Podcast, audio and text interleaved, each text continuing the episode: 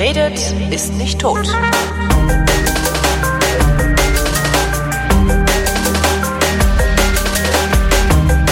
Herzlich willkommen zu jener Sendung, die Wissenschaft. Nee, das ist scheiße. Hallo Florian. Hallo Holger und hier ist die Wissenschaft. Die Sendung Die Wissenschaft. Mir gefällt das sehr gut. Ähm, wir begrüßen auch unsere Spotify-Hörer, denn das hier ist die einzige Vrindproduktion, die auch auf Spotify läuft. Ach ja, hallo Spotify. Hallo Spotify. Ähm, aus die einzige Vrindproduktion, die auch auf Spotify läuft, könnt ihr möglicherweise ableiten, dass es noch viel, viel mehr Vrindproduktionen gibt und ihr euch. Ja, aber die sind alle scheiße, hört ihr nicht, hört ihr Wissenschaft. Arschloch!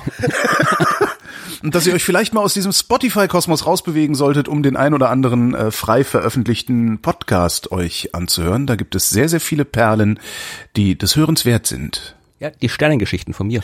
Zum Beispiel die Sterngeschichten von Florian Freistetter, ja. Das ist, äh, Und den Rest von Fred auch, der ist auch okay. Na, das, da kann man mit leben, ja. Ist man, das, die Hälfte davon versteht man zwar nicht, aber ja, mei. So, wie immer am Anfang, äh, was gibt's Neues im Universum? Und ich habe was mitgebracht. Ja, dann bitte, bringe. So. Also die Überschrift lautete, ist dunkle Materie älter als der Kosmos? Da habe ich mir gedacht, Nein. Freistädter, übernehmen Sie. aber- Ja, ich habe die Schlagzeile gesehen äh, und habe sie mir noch nicht angeschaut. Okay, dann, ich nehm, dann versuche ich mal das kurz zusammenzufassen. Ähm, es gibt äh, Forscher, die äh, davon ausgehen, also eine, sie haben nur eine Theorie, dass ein Skalarfeld mit Boson der Träger der dunklen Materie sein könnte. ja, was denn sonst? Ich weiß ja nicht mal, was ein Skalarfeld ist. Also, als ich das gelesen habe, habe ich gedacht, scheiße, das, das, das ist mir intellektuell zu überfrachtet. Also das verstehe ich nicht mehr. Kannst du mir erklären, was ein Skalarfeld ist? Äh, spontan nicht, also nicht das, äh, ohne, da, das ist was, da müsste ich mich wissenschaftskommunikatorisch vorbereiten, um das wirklich äh, so zu erklären, dass man es macht. Aber im Wesentlichen, ähm, ich habe jetzt gerade diesen so einen Artikel aufgemacht, ja. Also Sie sagen hier, das ist ähnlich dem Higgs-Boson. Und beim Higgs-Boson geht man davon aus, also das Higgs-Boson ist die quasi die Teilchenausprägung des Higgs-Feldes. Also man geht davon aus, dass überall im Universum ist ein Higgs-Feld, ja, genauso wie halt überall ist, wir haben quasi auch kann sagen, du hast überall ein elektromagnetisches Feld. Das ist halt mal stärker, mal schwächer, aber das ist halt überall, ja. Und äh, genauso ist dieses Higgs-Feld überall. Und wenn man in so ein Feld genug Energie reinsteckt, dann kommt ein Teilchen raus. Also das sind diese, diese Teilchenfelder, mit denen die moderne äh, Quantenfeldtheorie eigentlich den Aufbau der Materie beschreibt. Welches Teilchen Und, äh, kommt beim elektromagnetischen Feld raus? Photon. Photon, okay. Und ein Skalarfeld ist eigentlich nichts anderes. Ich meine, es ist eigentlich relativ simpel. Also ein Skalarfeld ist nur ein, äh, ein Feld, wo du jedem Raum jedem Punkt im Raum eine Temperatur, nein, nicht eine Temperatur, das ist das Beispiel, sondern einen Wert zuordnest. Also Temperatur wäre ein Skalarfeld. Wenn du jetzt quasi so ein, so diese klassischen, wenn du so ein äh, Infrarotbild siehst, ja, Ja. Die, diese, diese bunten Farben, dann macht diese Kamera, misst Infrarotstrahlung und gibt jedem Punkt auf diesem Bild eine Farbe und das ist das Bild, was du siehst. Und das ist eigentlich nichts anderes als ein Skalarfeld, ja. Weil Das- ein Skalar, was sagt dir das Wort was? Nee, eben gar nicht. Also so, ich weiß nur, okay. es gibt so, es gibt so diese eine, ein so eine so eine pseudowissenschaftliche Ja, ja. Skalarwellentheorie, die habe ich auch nie verstanden, weil ich Nee, Skalar es ist nicht eigentlich ganz verstehe. simpel. Also Skalar ist eigentlich nur ein komplizierter Ausdruck für äh, Zahl. Ach so, Gesagt, ja, also du kannst, du kannst natürlich auch, weil äh, es du kannst, skaliert. nee, äh, du kannst, du könntest auch ein Vektorfeld haben, ja, wo jeder Ja, Punkt ja. im Raum ein Vektor zugehört ist, also ein Punkt äh, mit mit Stärke und Richtung, also ein Wert mit Stärke und Richtung, also Geschwindigkeit, ja, also wenn du eine Strömung misst und dann irgendwie so ein aufzeichnest, wie die Strömung aussieht, dann wird jedem Punkt im Raum halt äh, zugeordnet, wohin geht die Strömung an dem Punkt und wie schnell ist die Strömung. Das ist ein Vektor, wäre ein Vektorfeld. Und ein Skalarfeld ist einfach, jeden Punkt im Raum gibt es einen Wert, also eine Zahl, wie die Temperatur zum Beispiel. Und das ist eigentlich nichts anderes als ein Skalarfeld. Aber wie es jetzt im, im Kontext dieses, äh, dieser, dieser dunkle Materie-Geschichte ist, äh, das kann ich jetzt spontan nicht sagen, was, was das jetzt hier für ein Feld ist, das sich ausgedacht haben. Und äh, ja, also das ist, also diese Geschichte ist äh, nach dem ersten Überfliegen ist äh, Ich glaube, das, was, was halt ja, das Interessante daran schien mir zu sein, als ich den Beitrag gelesen habe, dass das Skalarfeld, also ich, ich zitiere einfach mal einen der Forscher, wir zeigen erstmals, dass ein Skalarfeld selbst, äh, dass ein Skalarfeld selbst im einfachsten Fall alle dunkle Materie hervorbringen kann, ohne dass dies im Konflikt mit den Daten der kosmischen Hintergrundstrahlung steht. Ich vermute mal, dass es einfach eine Meldung darüber ist, dass sie die elegantest mögliche Lösung für dunkle Materie gefunden haben. Ob es elegantest möglich ist, weiß ich nicht. Aber das Problem mit der dunklen Materie, und ich erkläre jetzt nicht, was dunkle Materie genau ist, das haben wir schon oft, das kann man alles nachhören. Aber halt einfach, äh, wir messen, wir messen Schwerkraft, wir messen Gravitation und sehen aber die Ursache dieser Gravitation nicht und gehen davon aus, dass da halt äh, Materie im Universum rumliegt, die halt nicht mit äh, der normalen Materie, der normalen äh, Elektromagnetismus wechselwirkt, weswegen sie uns unsichtbar erscheint, ja. Aber sie ist halt da und übt Gravitation aus. Wir wissen aber nicht, welche Art von Materie das ist und äh, es muss müssen Teilchen sein, es muss irgendwas sein, was halt nicht das normale Zeug ist, aus dem das besteht, was wir sehen. Und da gibt's halt Unmengen Modelle. Ja, also wenn man nichts weiß, kann man natürlich sehr gut spekulieren und die Teilchenphysikerinnen und Physiker spekulieren halt seit langer Zeit sehr viel. Also gibt irgendwie Axione und WIMPs und supersymmetrische Teilchen und und äh, jede Menge anderes Zeug. Und jetzt hat man sich ein wieder anderes Zeug ausgedacht anscheinend und äh, ja, um jetzt wirklich zu sagen, was es ist, müsste ich halt wirklich mal schauen, was dieses Skalarfeld ist und was da Teilchen sind. Äh, und äh, ja, wir verlinken das in den Show Notes und ja, alle also, anderen mögen sich das durchlesen und wer es besser weiß, kann es ja in den Kommentaren erklären. Ich muss ehrlich sagen, so mir erscheint das jetzt, äh, entweder der Artikel, das ist vermutlich der gleiche, den du offen hast, äh, der erscheint mir jetzt äh, entweder schlecht geschrieben oder mir erscheint die Meldung nicht so dramatisch, weil eigentlich geht man ja davon aus, dass, dass sowieso in der Quantenmechanik alles, was ist, ist ein Quantenfeld, ja, also ist ein Feld. Also insofern, wenn die jetzt sagen, hier dunkle Materie äh, ist halt irgendwie das Boson von einem Feld, ja, was sonst? Also wenn das so, so, oder ich habe oder ich habe was falsch verstanden von der ganzen äh, Teilchenphysik-Sache, was auch sein kann. Jedenfalls enden diese sie, sie enden damit, ähm, sich darauf zu freuen, dass 2022 die Euklid-Mission, also genau. dieser ESA-Satellit, startet und ähm, davon versprechen sie sich mehr Erkenntnis. Kann natürlich auch sein, dass sie einfach ein bisschen Reklame für Euklid machen wollten. Das ist natürlich, ja, kann man auch machen. Das ist auch eine coole Mission, Euklid. Äh, aber tatsächlich, was ich tatsächlich ein bisschen irreführend finde, ist diese Sache mit älter als der Kosmos, weil äh, es geht nicht darum, dass das, dass die dunkle Materie quasi vor dem Urknall war. Das ist genau dieses so, so, so eine Schlagzelle, die jede Menge ja. Bilder hervorruft, weil halt natürlich alle Leute interessiert, was vor dem Urknall war und natürlich da gibt es auch wissenschaftlich äh, plausible Spekulationen dafür. Aber in dem Fall geht es wirklich, es gibt quasi den man es kommt gibt, davon, wie man eben, es gibt es wissenschaftlich plausible Spekulationen für vor dem Urknall? es kommt halt immer darauf an, sagen, was du jetzt genau mit dem Wort Urknall meinst. So. Ja? Meinst du wirklich den Beginn allen Seien, alles Seienden? Ja, dann natürlich kannst du per Definition nichts haben, was davor ist, weil das wäre ja nicht, ja.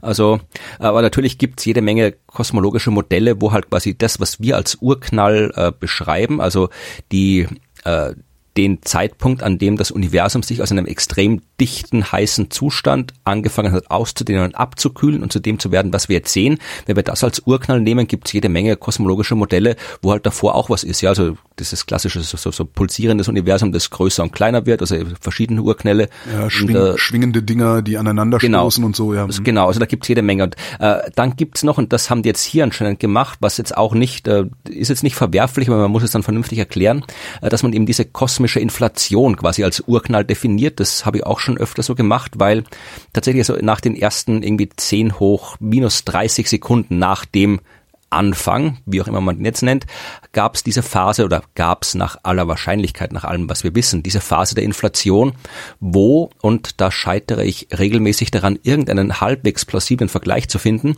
äh, wo das Universum in man kann eigentlich nur sagen, in unvorstellbar kurzer Zeit unvorstellbar viel größer wurde. Ja, also in einem Zeitraum von irgendwie zwischen 10 hoch minus 30 und 10 hoch minus irgendwie 33 Sekunden, äh, nee, umgekehrt muss es heißen, 10 hoch minus 33 bis 10 hoch minus 30 Sekunden. Nach dem Urknall hat sich der Kosmos ums 10 hoch 50-fache ausgedehnt irgendwie ungefähr. Ja, also es ist halt in wahnsinnig kurzer Zeit wahnsinnig viel größer also, geworden. Das ist so wie, wie im Grunde wahrscheinlich kann man sich das so vorstellen, wie wenn die Enterprise aus der Überlichtgeschwindigkeit rauskommt, dieses Fump. Oder? Ja, nur halt, wie gesagt, es ist halt 10 und 50 ist eine große Zahl. Also es ist wirklich, das Universum ist von was extrem winzigen, ich meine, es war, es war danach auch immer noch vergleichsweise winzig, aber es ist halt wirklich auf eine unvorstellbar schnelle Art unvorstellbar viel größer geworden und das, man kann durchaus sagen, die Inflation ist quasi der Knall im Urknall, also ja. das, wo das Universum wirklich so Pump gemacht hat. Wenn ja. du sagst 10, 10 hoch 50 groß, wie groß ist es jetzt zum Vergleich? Also Nee, das 10 hoch 50 groß ist, war jetzt quasi nur, das war der, der Skalenfaktor, also es ist, es ist 10 hoch 50 mal größer gewesen so, nach ja, der Inflation als vorher. Jetzt äh, ist es jetzt das sichtbare Universum, das äh, das ist hat, hat einen Durchmesser von ungefähr 90 Milliarden Lichtjahren. Und wie viel hat es damals Ah, das ist immer noch noch äh, keine Ahnung irgendwie so äh, Teilchen groß, ja. Also Okay, es ist von okay. also äh, oder ungefähr also die Ecke also oder keine Ahnung Fußball groß, also Mhm, wo- aber jetzt irgendwie nicht nicht das macht sowieso keinen Sinn zu, dem Zeitpunkt da quasi auf um weil das das hat sich halt so schnell entwickelt da diese ganzen ich habe das deswegen äh, vor kurzem recherchiert, diese ganzen Phasen, weil ich das eben für mein Instagram-Projekt aufgearbeitet habe. Da gibt es die Planck-Ära und die Quark-Ära und die Inflations-Ära und so weiter. Und am Anfang, die dauern alle, das sind immer so Zeiträume, so die Planck-Ära geht von 0 bis 10 hoch minus 46 Sekunden und die Inflation von 10 hoch minus 33 Sekunden bis 10 hoch minus 30 Sekunden. Also das wirklich, da hast du wirklich in den Zeiträumen, die so kurz sind, dass wir es uns nicht vorstellen können, hast halt irgendwie schon fünf äh, fundamental unterschiedliche Phasen des Universums durchlaufen, ja, bevor dann irgendwann mal so, so halbwegs verständlich für uns wird es dann irgendwie so nach nach einer nach einer Minute, so nach zehn Sekunden, da fängt dann an, so die normale Materie quasi zu entstehen und dann geht's ein bisschen beschaulicher vor sich, aber alles davor, das da ist so viel so schnell passiert, dass man sich das kaum irgendwie vorstellen kann. Ja, und diese dunkle Materie, also die sagen halt, dieses Feld war halt von Anfang an da, was jetzt nicht unverständlich ist, weil natürlich diese ganzen, damals geht man davon aus, dass diese ganzen alle Kräfte, alle Felder, da war so viel Energie im Universum, äh, so stark konzentriert, dass diese ganzen Quantenfelder, die die einzelnen Kräfte und Materiearten beschreiben, die haben quasi, sind so, haben so stark fluktuiert, weil so viel Energie im Universum gesteckt ist, dass sie quasi alle gleich ausgeschaut haben, wenn man das versteht. Also du hast, heute hast du quasi verschiedene Felder, kann man sagen, verschiedene Teilchen und äh, die sind deswegen verschieden, weil halt, äh, ja, wie gesagt, stell dir verschiedene Schnüre vor, ja, Ja. die verschieden stark gespannt sind. Ja. Ja, und deswegen hast du halt, die haben Schwingen verschieden stark. Ja. Mhm. Und Ich will jetzt nicht auf Stringtheorie hinaus, sondern einfach nur, es ist nur ein Bild, ja. Und äh, deswegen schauen die unterschiedlich aus, weil die halt verschieden stark gespannt sind und nur verschieden stark äh, schwingen können. Aber damals im frühen Universum war halt so viel Energie drin, dass die alle maximal hin und her geschwungen sind. Ja, also das haben quasi Darum das nicht auseinanderzuhalten war. Genau. Und deswegen waren damals eben, deswegen sagt man so, auch alle Kräfte waren äh, vereinheitlicht. Also es gab keinen Unterschied zwischen Gravitation, Elektromagnetismus, Kernkräfte, das war alles eins und auch keinen Unterschied zwischen den ganzen Teilchenarten und so weiter. Und äh, ja, also das ist jetzt nicht unplausibel, dass da halt vielleicht noch, da steckt halt noch ein Feld drin, das die dunkle Materie hervorruft. Okay. Und dann war das auch schon da vor der, vor der Inflation, vor dem Urknall. Aber wie gesagt, um mehr jetzt sagen zu können, ob das jetzt wirklich nur wieder Hype ist oder ob da was Sinnvolles dahinter steckt, müsste ich das Paper nochmal in Ruhe lesen und das habe ich in dem Fall nicht gemacht. Dann kommen wir zu den anderen Neuigkeiten aus dem Universum, ne? Ja, ich hätte noch eines, was auch schön gehypt worden ist. Äh, Bärtierchen auf dem Mond. Ganz schlimme Sache, ganz, ganz finstere Sache. Habe ich ja in der Wochendämmerung schon angekündigt, dass ich äh, schwer davon ausgehe, dass der, die Klimakrise gar nicht das Problem sein wird, sondern dass wir früher oder später von den überlebensgroßen Nachkommen der Bärtierchen vernichtet werden. Nein, und vor allem, Doch. Es, sind, ja- nein, es sind ja nicht nur, es sind ja, es ist ja Oh. eigentlich der Anfang eines, der Anfang, also entweder man kann es je nachdem als Origin Story von den Superhelden nehmen oder als Anfang von dem Horrorfilm. Es ist ja nicht nur mit dieser, also es geht um eine israelische private Raummission, die vor ein paar Monaten äh, auf dem Mond abgestürzt ist. Es sollte landen, Bereshit, ist aber, ist aber halt äh, unkontrolliert abgestürzt. Und äh, die hatte eben unter anderem Bärtierchen äh, an Bord. Das klingt jetzt auch so, es sind jetzt keine kleine kleinen Bären, sondern so, ja, äh, die sehen so mikroskopisch kleine aus, ey. Tierchen. Und äh, es war auch menschliche DNA nämlich mit dabei bei diesem Nein! ganzen Ding. Also, also Oh hast quasi, das heißt, du, es werden hier Menschen, Bärtierchen, Mutanten auf dem Mond entstehen und uns alle umbringen. Das Oder Einzige, ein was Mensch- natürlich sein könnte, ist vielleicht, vielleicht ist das auch, vielleicht werden die dann auch endlich die Nazis besiegen, die auf der Rückseite des Mondes ihre Basis haben, wie wir seit ein paar Jahren wissen.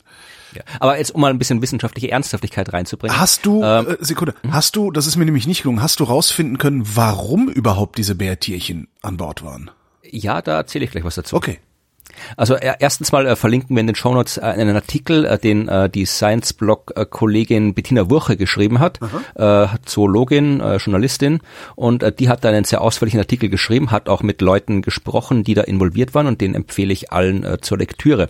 Äh, erstens mal, also äh, äh, es dass die Bärtierchen, also die, die leben da jetzt nicht und die besiedeln nicht den Mond und so weiter, also wie da alles erzählt worden Das ist. behauptest weil, du jetzt, aber warte mal ab. Nee, Also Bärtierchen, wir wissen mal, das sind man, die sind deswegen so interessant, weil die wirklich wahnsinnig zäh sind. Ja, die halten so ziemlich alles aus, was man, was man ihnen entgegenschmeißen kann. Die können irgendwie äh, Temperaturen weit über 100 Grad, weit unterm Gefrierpunkt, können irgendwie Vakuum, äh, hohe Drücke, radioaktive Strahlung Nach ist in allen dem komplett Atomkrieg wurscht. werden sich die Bärtierchen von Kakerlaken ernähren. Ich sag's Ja. Aber jedenfalls, die können das deswegen, weil diese Bärtierchen können sich in so ein Tönchenstadium heißt es. Ja, also die können sich quasi, die sind halt im Wesentlichen tot, aber sie können wieder lebendig werden.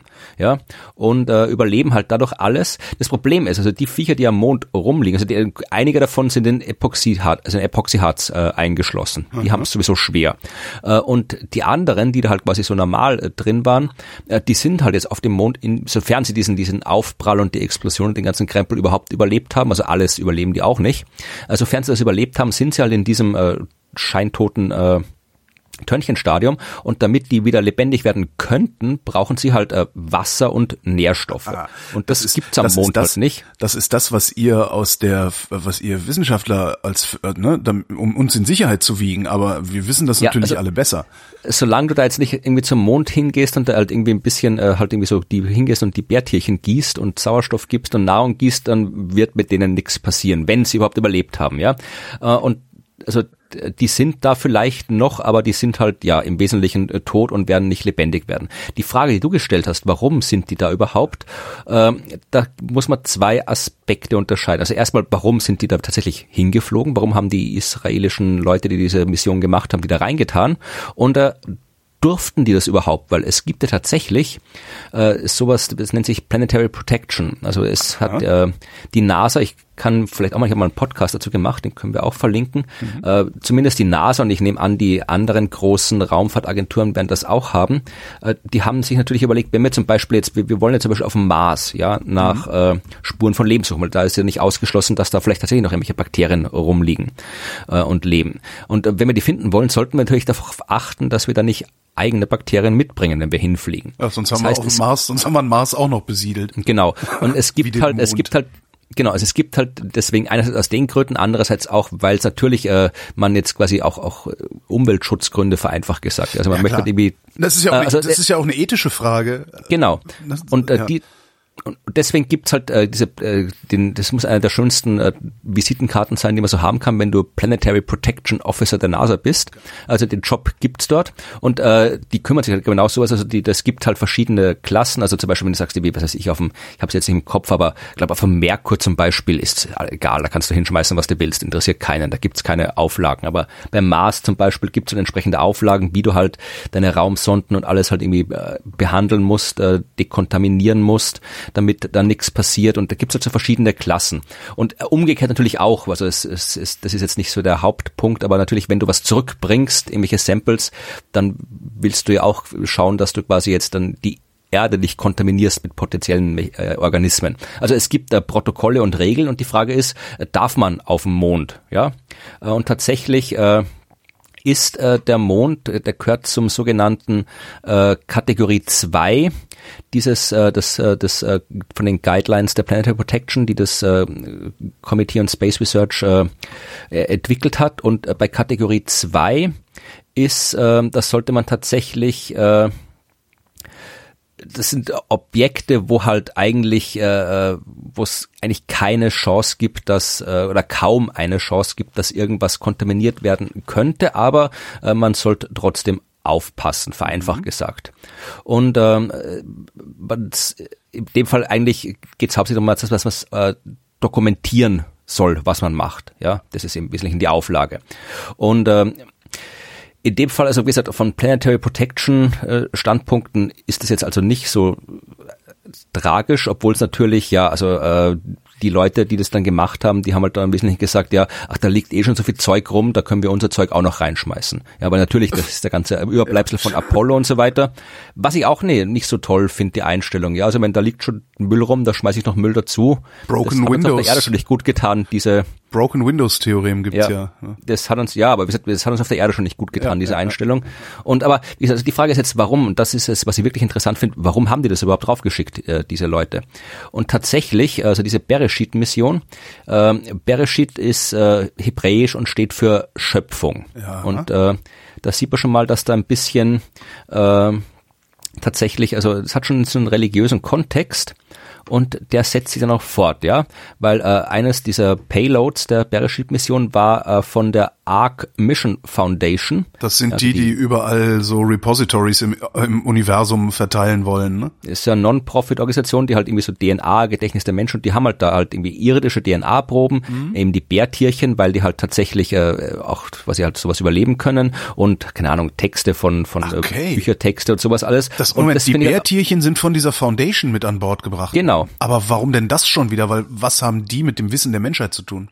Ja, nix, es ist einfach halt irgendwie, das geht halt da äh, äh um tatsächlich, also du hast halt DNA-Proben von Menschen, aber halt auch irgendwie Lebewesen. Ne? Du wolltest dann auch irgendwie auch Lebewesen da quasi mit okay, hinschicken, dass halt irgendwie, wenn halt dann irgendwer kommt, dass du halt irgendwie Leben hast, ja. Okay, also okay. Äh, das, das finde ich halt auch so ein bisschen, so ein bisschen, äh, ja, wie soll ich sagen, Bettina Woche beschreibt das als gruselig und da schließe ich mich eigentlich an, äh, weil ja, also wenn jetzt die Menschheit ausgerottet wird, also dann dann äh, ja, was was bringen dir dann die paar Bärtierchen auf dem Mond? Also ja, ist halt die die die Vorstellung, dass es noch andere Zivilisationen gibt, die dann vielleicht in zwei Milliarden Jahren genau diese Artefakte finden, und daraus dann ableiten können, was heute los ist. Die haben halt am Ende ein bisschen viel Raumschiff Enterprise geguckt. Ja, also ich zitiere jetzt vielleicht zum Abschluss, lest den Artikel von Bettina Burche, ich zitiere mal kurz den, letzten Satz, den sie dir Fazit.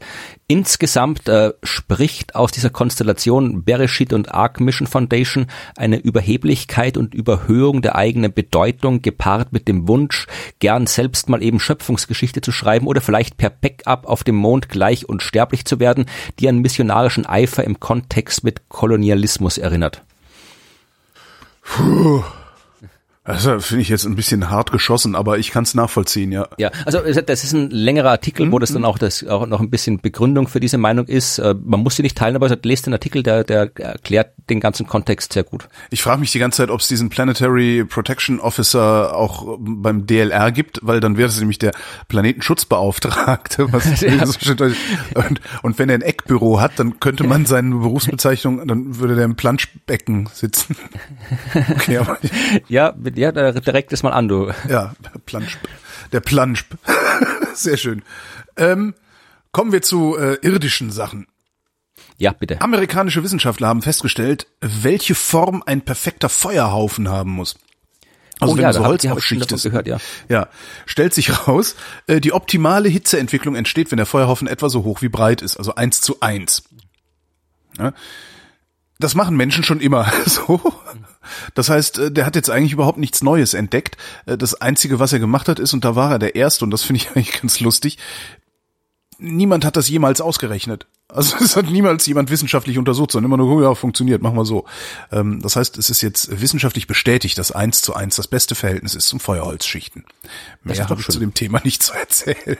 Äh, wer möchte, es gibt eine von den letzten, äh, so aus den letzten drei, vier Wochen des amerikanischen Podcasts uh, Probably Science, die haben da auch ausführlicher drüber gesprochen und noch andere, der, der Typ hat noch andere ähnlich komische Sachen äh, erforscht. Äh, wenn ich sie finde, verlinke ich sie auch noch in der okay, die Folge. Dann gebe ich vielleicht einen Buchtipp noch ja. ab.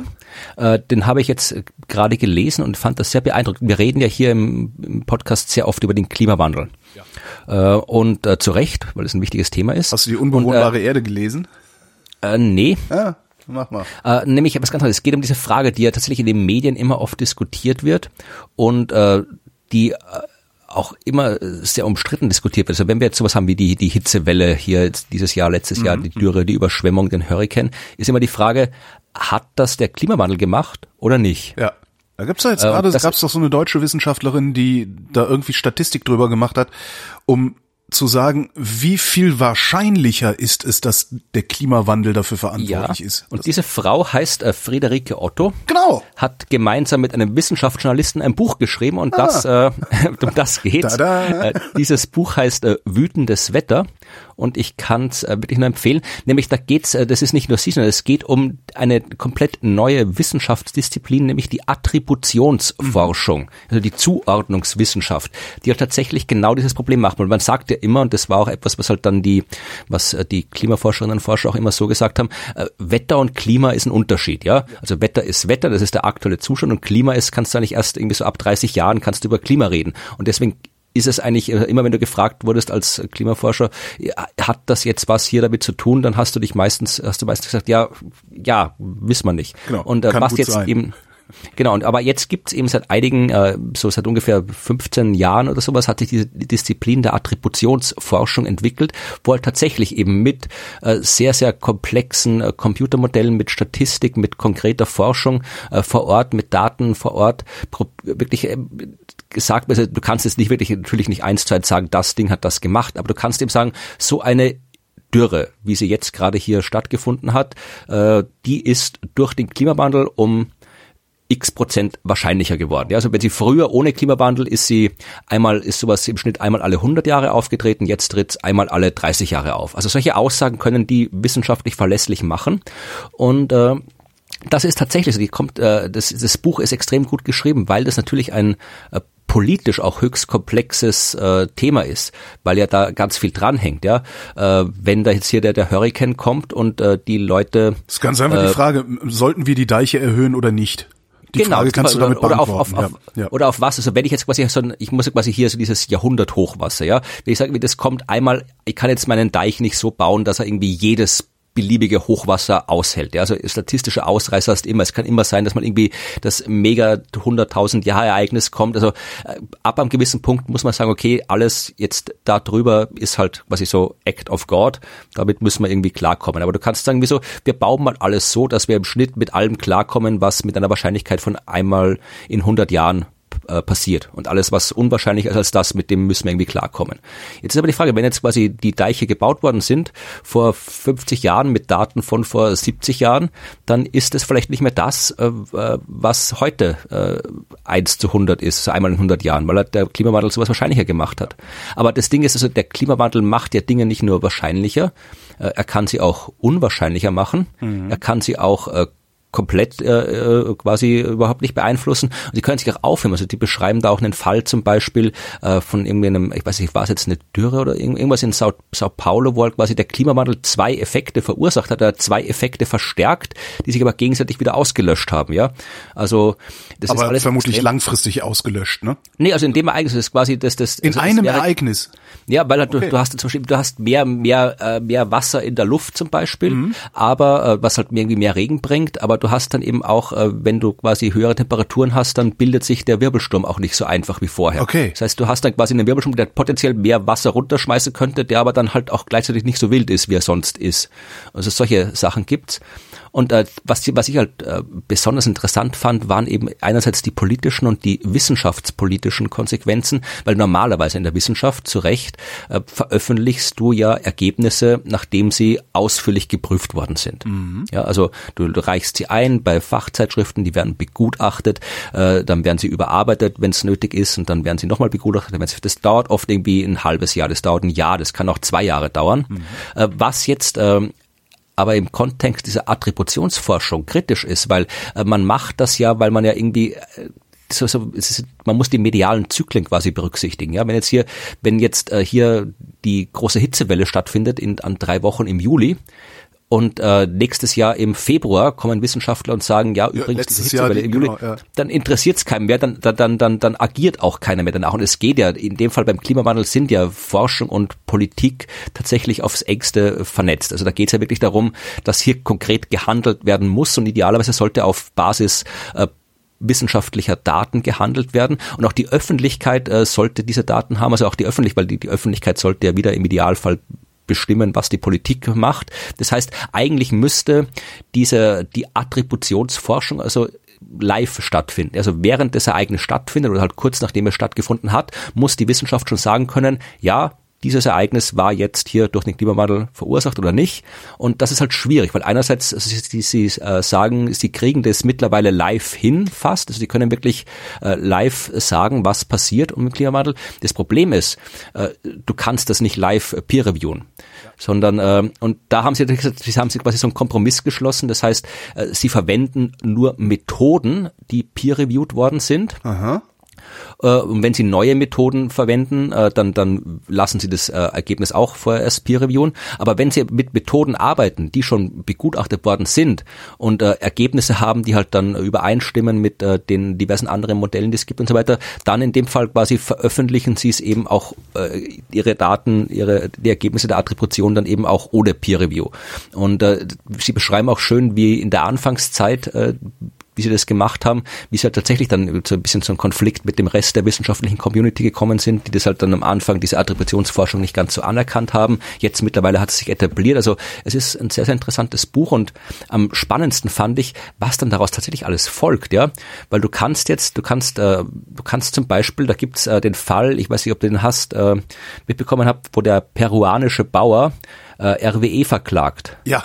Ja. Das ist ja nicht der einzige, ne? Der macht das. Das sind so mehrere. Auch irgendwelche Inselbewohner sind da noch dabei. Also es gibt so ja, einige, aber in dem Fall, in dem Fall ist es deswegen so besonders, also weil der wirklich sagt, das ist, ein, das ist ein Bauer, der wohnt irgendwo in Peru, der wohnt halt am Bauernhof über einem Gletschersee und der Gletscher taut und die Eisbrocken fallen irgendwann in den See rein und dann gibt es eine Flutwelle und sein Bauernhof ist weg. Ja. Und er sagt, dass der Gletscher schmilzt, daran ist der Klimawandel schuld. Ja, ja? Äh, darauf kann man sich einigen. Dann hat aber, es gibt auch Arbeiten, die quasi, du kannst ja tatsächlich auch äh, feststellen, hier also Deutschland trägt so und so viel zum Klimawandel bei und USA so und so viel. Und in Deutschland kannst du sagen, okay, hier äh, die, die, die Kraftwerke machen so und so viel und das machen so. Du kannst quasi äh, theoretisch aufschlüsseln. Du kannst den Anteil der Schuld am Abschmelzen dieses Gletschersees auf ein ganzes, auf ein einzelnes Unternehmen in Deutschland runterskalieren. Genau, also in, ja, ja, in ja. dem Fall äh, ist es halt, sagt es irgendwie, RWE hat irgendwie, glaube ich, 0,5 Prozent Anteil am an den äh, Effekten, ja. Und der hat gesagt, okay, dann soll doch bitte jetzt mir gefälligst RWE hier 0,5 Prozent des Schadens ersetzen, der mir entsteht. Und äh, das äh, hat er eben dann äh, tatsächlich äh, vor, vor, in Deutschland halt äh, dann geklagt. Ich glaube in Hamm war das, glaube ich, Oberlandesgericht Hamm. Und äh, solche Klagen gab es früher schon, aber äh, in dem Fall ist es tatsächlich, also es ist auch in, in Hamm äh, zuerst abgelehnt worden, eben weil die gesagt haben, ja, also diese Kausalkette kann man nicht mhm. machen. Das ist nicht möglich. Also das, das ist, das ist halt, ja, man kann sie vielleicht irgendwie so äh, anschaulich machen, aber man kann sie nicht konkret machen. Und jetzt aber mit dieser Attributionsforschung kannst du das machen, ja. Du kannst wirklich genau sagen, hier, äh, wie ist, wie, wie wahrscheinlich ist dieses eigenes Gletscher, Gletscher können doch alles Mögliche schmelzen, aber in dem Fall kann man wirklich genauso die mit der Attributionsforschung kannst du eben genau diese Argumentationslücke schließen, die dafür gesorgt hat, dass früher eben solche Klagen abgelehnt worden sind. Und in dem Fall hat tatsächlich dann eben auch in der in der nächsten Instanz äh, das Gericht äh, das zugelassen. Und jetzt ist quasi jetzt läuft hier die äh, Beweisaufnahme. Und dann wird es irgendwann einen Prozess geben in nächster Zeit. Und dann ist es ganz spannend, was da rauskommt, weil wenn tatsächlich einzelne Firmen äh, berechnen müssen, Schadenersatz zu, äh, zu, zu zahlen dann für den Klimawandel. teuer. Ja, und vor allem dann, dann hat man endlich mal einen, äh, irgendwo einen Incentive, ja, dass die sich, dass die Genau, und weil, stell dir mal vor, halb, halb Bangladesch verklagt als nächstes RWE.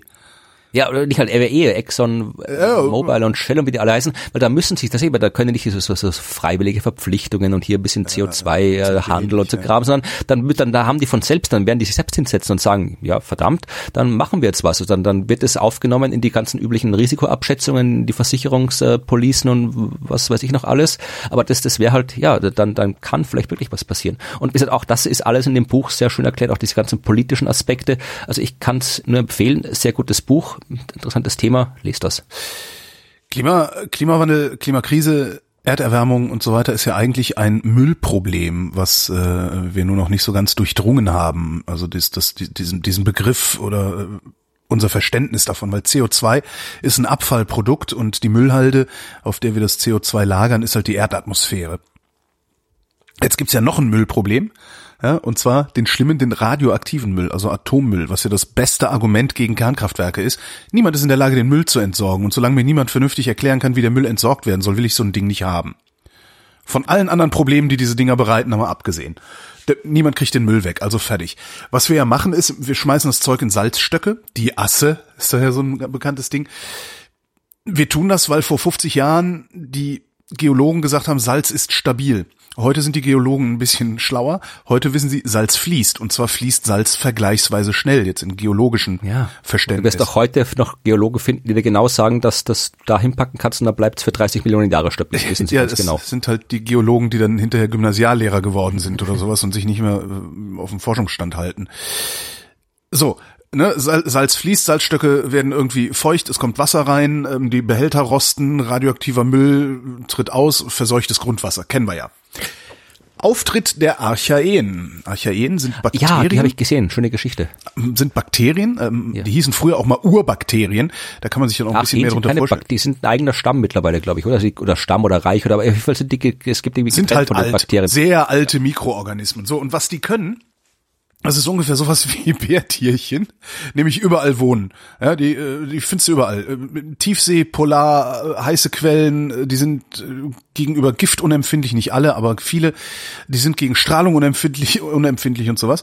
Und das Interessante ist, was sie können, ein Teil jedenfalls von diesen, können lösliche Schwermetalle in eine unlösliche Form mhm. verwandeln gleichsam. So, jetzt sind die Wissenschaftler hingegangen, haben äh, Archaeen aus dem Salzstock genommen haben die geworfen in Salzlauke mit Uran drin, was praktisch die Simulation eines Wassereinbruchs im Salzstock ist, und haben festgestellt, dass innerhalb von wenigen Minuten die Schwermetallionen fest an die Phosphationen gebunden wurden und dann hast du unlösliche Kristalle aus einem was Uranilphosphat nennt sich das. So, was da passiert ist Magie, ja, die machen das per Magie. Ähm, ist im Artikel erklärt, wie sie es machen, mag dann hinterher jeder in den Shownotes nachlesen. Äh, was ich schon mal total faszinierend finde jetzt kommt der Wermutstropfen, weil bevor die Atomspinner jetzt wieder das Jubeln anfangen und so frische Müllentsorgungsmythen sich ausdenken, wie so eine Transmutation ist ja auch so ein Mythos, ne, wo sie immer sagen, ja, das kann man weiter zerstrahlen, dabei kann man Energie gewinnen und dann wird das immer weniger Atommüll. Was sie dabei nicht sagen ist, dass je weiter du den heutigen Atommüll zerstrahlst, desto giftiger wird er und desto, davon, desto schlechter handhabbar wird er halt. Niemand ist in der Lage, den zu handhaben.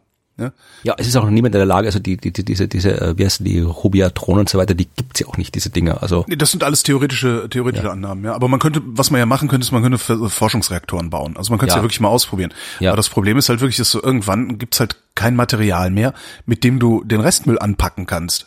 Weil das bröselt dir dann weg, weil es strahlt ja immer stärker dann. Naja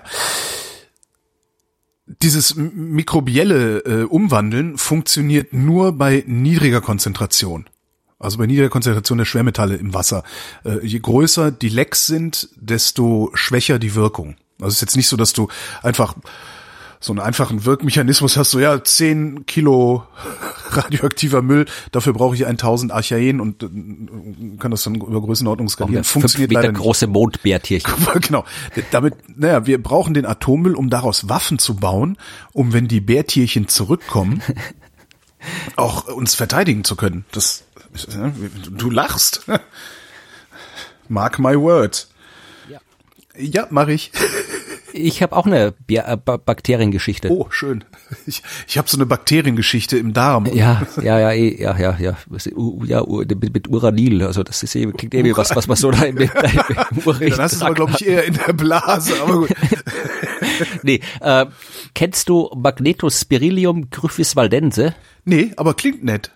Ja, äh, das ist ein cooles Ding. Äh, das ist ein sogenanntes magnetotaktisches Bakterium. Mhm. Das heißt, äh, das kann äh, Magnetfelder spüren. Also es können ja irgendwie so Magnetsinn haben ja andere Viecher auch. Ja, aber das sind ja dann Vögel. komplexere Viecher. Ich meine, so ein Bakterium genau. ist ja äh, eher unterkomplex, ne? Genau. Und äh, die können aber, die sind halt trotzdem, die, die brauchen halt sowas, also Magnetotaxis nennt sich das, glaube ich. Ja. Äh, also nicht jetzt von Taxi, sondern von Taxis vom griechischen Wort für die, Orientierung. Äh, ah, okay. Und äh, die haben, äh, ich erkläre gleich, warum die das können, aber ich erkläre erstmal, was sie damit anstellen. Ja, also diese äh, Magnetospirilium gryphis valdense Dinger, äh, die haben es gern, also die leben in Gewässern mhm. und die haben es gern sauerstoffarm, aber wollen trotzdem was zu essen haben. Also die wollen diese sauerstoffarmen Wasserschichten. Die findest du äh, unten über dem Sedimentboden. Da ist am wenigsten Sauerstoff, weil da diese ganzen Abbauprozesse, also alles tote Zeug, was da reinfliegt, wird da unten abgebaut. Das verbraucht Sauerstoff, das setzt Nährstoffe frei und da wollen die eigentlich gerne sein. Und äh, jetzt die Frage, wie kommen die dahin? Weil die haben jetzt irgendwie, die haben keine Augen oder sonst irgendwas und die, die, die geißeln da irgendwie vor sich hin und machen im Wesentlichen, wenn nichts anderes passiert, würden die einfach so einen zufälligen Kurs durch die Gegend machen. Ich hätte jetzt ja eher gedacht, dass die vielleicht auf Druck reagieren oder sowas und sich einfach Ja, dahin es- es gibt orientiert, wo der größte Druck ist. Es gibt verschiedene Mechanismen, äh, wie Bakterien sowas machen können. Also Chemotaxis gibt, wo sie sich an chemischen Gradienten orientieren, aber die haben eben quasi einen Magnetsinn. Ja, jetzt stell dir vor, du hast ein Magnetfeld wie unsere Erde, Nord- und Südpol, Magnetfeldlinien, die von Nord nach Süd gehen. Ja, wenn du jetzt als äh, Bakterium diesen ähm, Feldlinien quasi spüren kannst, dann wirken die so ein bisschen so wie Leitplanken. Also du kannst dann quasi schön immer von Nord Nord-Süd-Richtung schwimmen. Jetzt ist die Frage, die wollen aber nicht Nord-Süd, die wollen nach unten. Dazu gibt's aber etwas, also etwas, das sich Inklination nennt des Magnetfeldes, weil äh, wieder vereinfacht gesagt, die Erde ist ja eine Kugel, also das ist nicht vereinfacht, die Erde ist eine Kugel, aber vereinfacht gesagt, äh, wenn du jetzt quasi so eine Feldlinie hast, dann ist die ja nicht gerade, sondern krümmt sich halt da quasi entlang der Kugel. Also ihr kennt alle das Bild hier, die Erde als Magneten, dann gehen diese gebogenen Linien von Norden nach Süden. Jetzt, wenn du direkt am Äquator bist und dir lokal quasi so anguckst, wo die Linie lang geht, dann ist die Linie da wirklich quasi parallel zu deinem Horizont. Aber je weiter du vom Äquator weg bist, desto stärker ist äh, die, das, die Feldlinie geneigt. Und diese Inklination, äh, die können die quasi, äh, die, die führt dazu, dass wenn du äh, einer Feldlinie äh, nach Norden oder Süden folgst, je nachdem, ob du auf der Nord- oder Südpol bist, schwimmst du halt dann nach oben oder nach unten. Das heißt, das sind Inklinationssurfer. Ja, so ungefähr. Also die spüren auf jeden Fall das Magnetfeld und aufgrund der Inklination können sie halt beim Folgen der Magnetfeldlinie, wenn sie halt quasi nicht gerade am Äquator sind, äh, können sie eben nach unten schwimmen. Und das kriegen die hin, weil sie eben Magnet spüren können. Und äh, sie tun es deswegen, weil sie Magnetosome besitzen. Das sind so wirklich so Nanometer große Kristalle, die bestehen aus Eisen und äh, Schwefel beziehungsweise Eisen und Sauerstoff, glaube ich. Also Magnetit und irgendwie ein anderes Tit. Also einfach äh, winzige, winzige Dauermagneten im Wesentlichen. Und von denen haben die so 50, ein paar Dutzend Stück haben die in sich drinnen, äh, so aufgereiht. Und äh, das äh, erlaubt es ihnen dann, Bakterien selbst sind auch so fadenförmig und haben halt diese fadenförmigen Magnetosomenketten in sich drinnen. Und äh, das erlaubt es ihnen, sich halt wirklich schön entlang der Magnetfeldlinien aufzureihen. Cool. Äh, und die offene Frage war, wieso sind die da äh, so, die Ketten so stabil, geradlinig, obwohl die Zellen selbst äh, ein bisschen, die Zellen selbst sind so leicht spiralförmig verdreht, also die Bakterien selbst. Aber die Magnetosomenketten nicht. Die sind wirklich immer schön gerade und die Frage war warum. Und das haben sie jetzt rausgefunden, äh, Wissenschaftler aus ja, woher denn? Äh, vermutlich aus Deutschland. Ähm, Wissenschaftler von irgendwo. Äh, Bayreuth. Die Uni Wissenschaft Bayreuth. hat festgestellt, meinst Bayreuth, ja. Ja, genau. Äh, die haben mit hier mit, mit Mikroskopen und Elektrotomographie und alles. Es gibt ein Strukturprotein mit dem Namen MAMI oder MAMY. Mami. Äh, und das äh, sorgt tatsächlich dafür, dass äh, diese Magnetosomen sich in der Bakterienzelle genauso ausrichten, wie es optimal ist für die Orientierung. Also die, die richten sich genau parallel zur Längsachse der Bakterienzelle aus. Und wenn du dieses Mami äh, Protein rausnimmst, dann kriegst du auch Ketten, aber halt irgendwie verbogene Ketten, ja. Das heißt, dann ist quasi der Kompass schief und die Bakterien kommen nicht dorthin, wo sie hinwollen. Das heißt, die haben wirklich jetzt äh, tatsächlich äh, das, das Protein identifiziert, das äh, diesen Bakterien es erlaubt, diese Magnetosomenketten als äh, Orientierung zu nutzen. Und das habe ich, was mich eigentlich wirklich interessiert an der ganzen Geschichte, ist, äh, dass wir dadurch feststellen können, dass sich das Magnetfeld der Erde regelmäßig umpolt. Polsprung.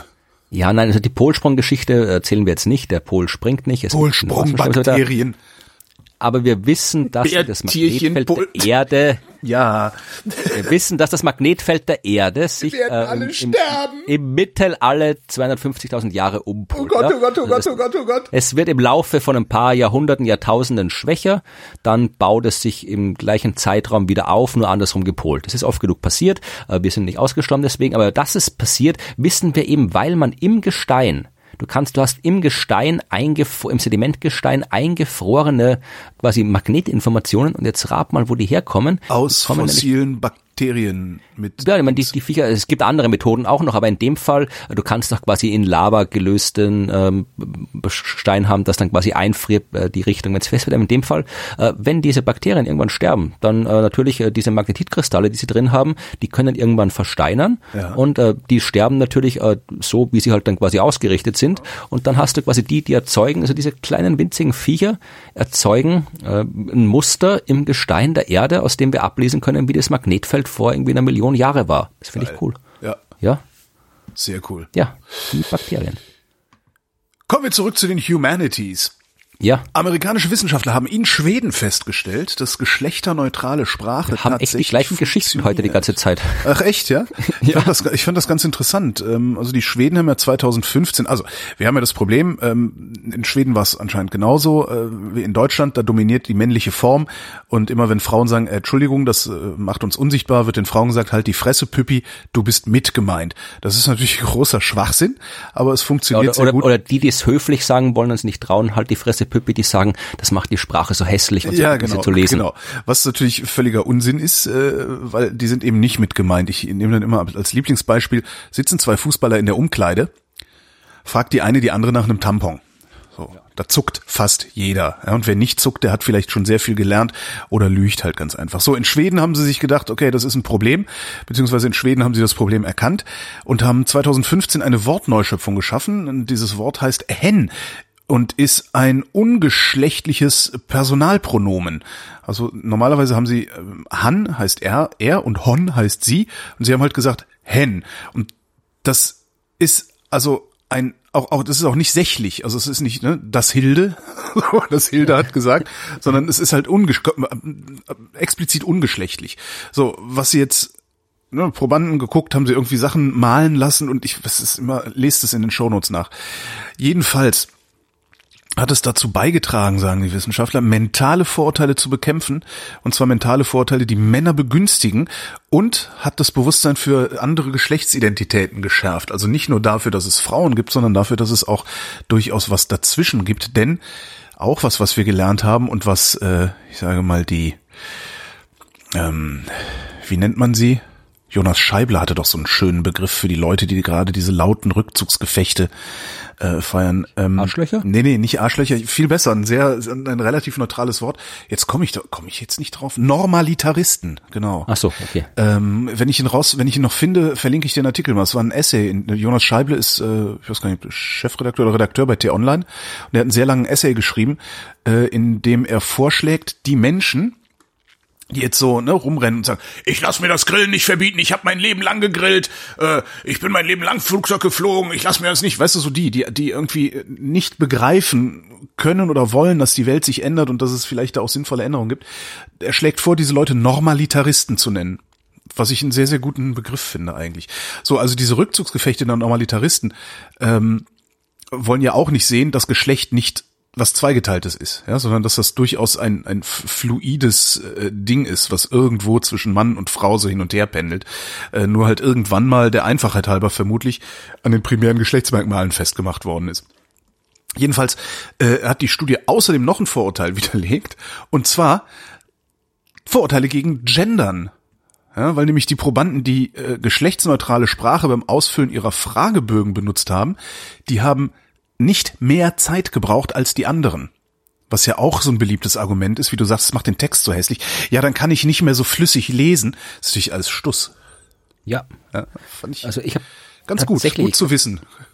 Ich habe das wirklich, ich meine, ich habe das ja, ich achte ja auch mittlerweile seit einiger Zeit darauf, weil es ja wirklich auch stimmt. Also allein diese, diese, wenn du immer nur hier von die Wissenschaftler haben herausgefunden oder Astronomen aus den USA haben herausgefunden, äh, du kannst eigentlich fast nicht anders als in deinem Kopf stellst du halt dann Männer vor, ja. Und äh, wenn Ja, auch gerade irgendwie, äh, wenn du, wenn auch wirklich junge Mädchen, junge Burschen genauso, wenn die halt quasi das immer so hören, dann stellen die sich, du, du hast quasi als junges Mädchen nicht, na ja. du kriegst die Idee nicht, dass da quasi auch eine Frau sein könnte und dann, ja, das setzt sich Ein, halt, halt ein sofort verschlossener, ein verschlossener Möglichkeitsraum ist es. Genau. Aber wenn du halt dann wirklich, äh, wenn du halt dann explizit quasi wirklich nicht mit gemeint bist, sondern explizit genannt bist, dann kannst du dich selbst auch viel leichter quasi in der Rolle sehen. Also, äh, und deswegen probiere ich, äh, weil ja eines der, der Gründe, warum ich Wissenschaftskommunikation mache, ist ja, möglichst viele Menschen dazu zu bringen, bringen, äh, dann das vielleicht auch wirklich mal intensiver zu machen und sich eben da quasi auch auch als Teil von dem Ganzen zu fühlen. Und äh, in meinem aktuellen Buch habe ich das erste Mal, ich habe eigentlich immer halbwegs darauf geachtet, jetzt nicht nicht äh, jetzt nicht zu arg quasi äh, mit zu meinen, aber in dem aktuellen Buch, das ich geschrieben habe, habe ich wirklich jetzt wirklich das überall jetzt äh, das äh, geschlechtsneutral ist, weiß ich, ob das richtige Wort ist dafür, aber halt wirklich geschaut, dass halt immer, dass halt, dass halt nicht mit gemeint wird, ja. Und äh, ich habe jetzt nicht, ich habe keine keine Gender-Sternchen oder Binnen-Is oder sowas verwendet, äh, sondern tatsächlich, wenn man sich, wenn man sich noch eine Hörerinnen und Hörer. Ja, das ist jetzt gar nicht so kompliziert. Natürlich nicht. Äh, das macht auch den Text, also der Text ist, ist ja kein Gesetzestext, wo immer hier, wenn die Bürgerinnen und Bürger, die Politikerinnen und Politiker, es ist ja so, es kommt ja nicht so oft vor, so, äh, ich, es hat dann irgendwie, war kein großer Aufwand und äh, es liest sich genauso gut wie vorher. Man merkt auch gar nicht so dramatisch, wenn man es jetzt so, also es liest sich nicht komplizierter, es ist nicht schwieriger zu schreiben. Und tatsächlich habe ich dann eben auch beim Schreiben festgestellt, dass dann auch in meinem Kopf, ja, also ich habe quasi auch beim Schreiben eben viel öfter an, an halt alle Menschen gedacht, quasi mir alle, ich stelle mir auch was vor, wenn ich schreibe. Ja, und äh, es, es, wie gesagt, es, die, es werden Ach, wirklich, die Menschen werden unsichtbar, wenn sie nicht genannt werden. Ja, auch wenn sie mitgehen. Sie werden nicht sichtbar, nein, nein, wenn sie mitgemeint werden. Ja, das ist Unsinn. Also das ist, äh, also das, das, ich, das ist halt auch so ein intellektuelles Armutszeugnis für Menschen, die das behaupten. Diese, diese Idee von mitgemeint. Also das, das, das merkt ja jeder, der auch nur ein Viertel Bildung hat, vor allen Dingen gleichzeitig ein Viertel Geistes- und Herzensbildung, dass das Quatsch ist. Ähm, ich versuche es auch. Äh, ich lebe ja nun vom Sprechen äh, und überall da, wo ich manuskriptbasiert spreche, mache ich das schon, dass ich ähm, tatsächlich von HörerInnen rede. Also wirklich diesen, wie hieß das? Äh, äh ex weiß, plosiv, plosiv äh, Dingsbums, ja, ja, gutturaler, hm, hm, hm, plosiv. Ähm, das mache ich, wenn ich Manuskripte schreibe, mache ich das schon. Wo es mir tatsächlich immer wieder misslingt, und woran man auch merkt, dass das gar nicht wenig Arbeit ist, sein Denken zu ändern, das ist, wenn ich spontan rede. Und hier ja. gerade, ne, englische Wissenschaftler haben festgestellt, hier mache ich es absichtlich, weil hm, Wissenschaftler haben festgestellt, äh, ein zumindest für mich historisch eine historisch bedeutsame Schwachsinnsfloskel ist. Obwohl könnte man vielleicht auch mal ändern, ne? Britische WissenschaftlerInnen haben festgestellt. Ja. Ja, muss ich mal dran, muss ich mal drauf achten.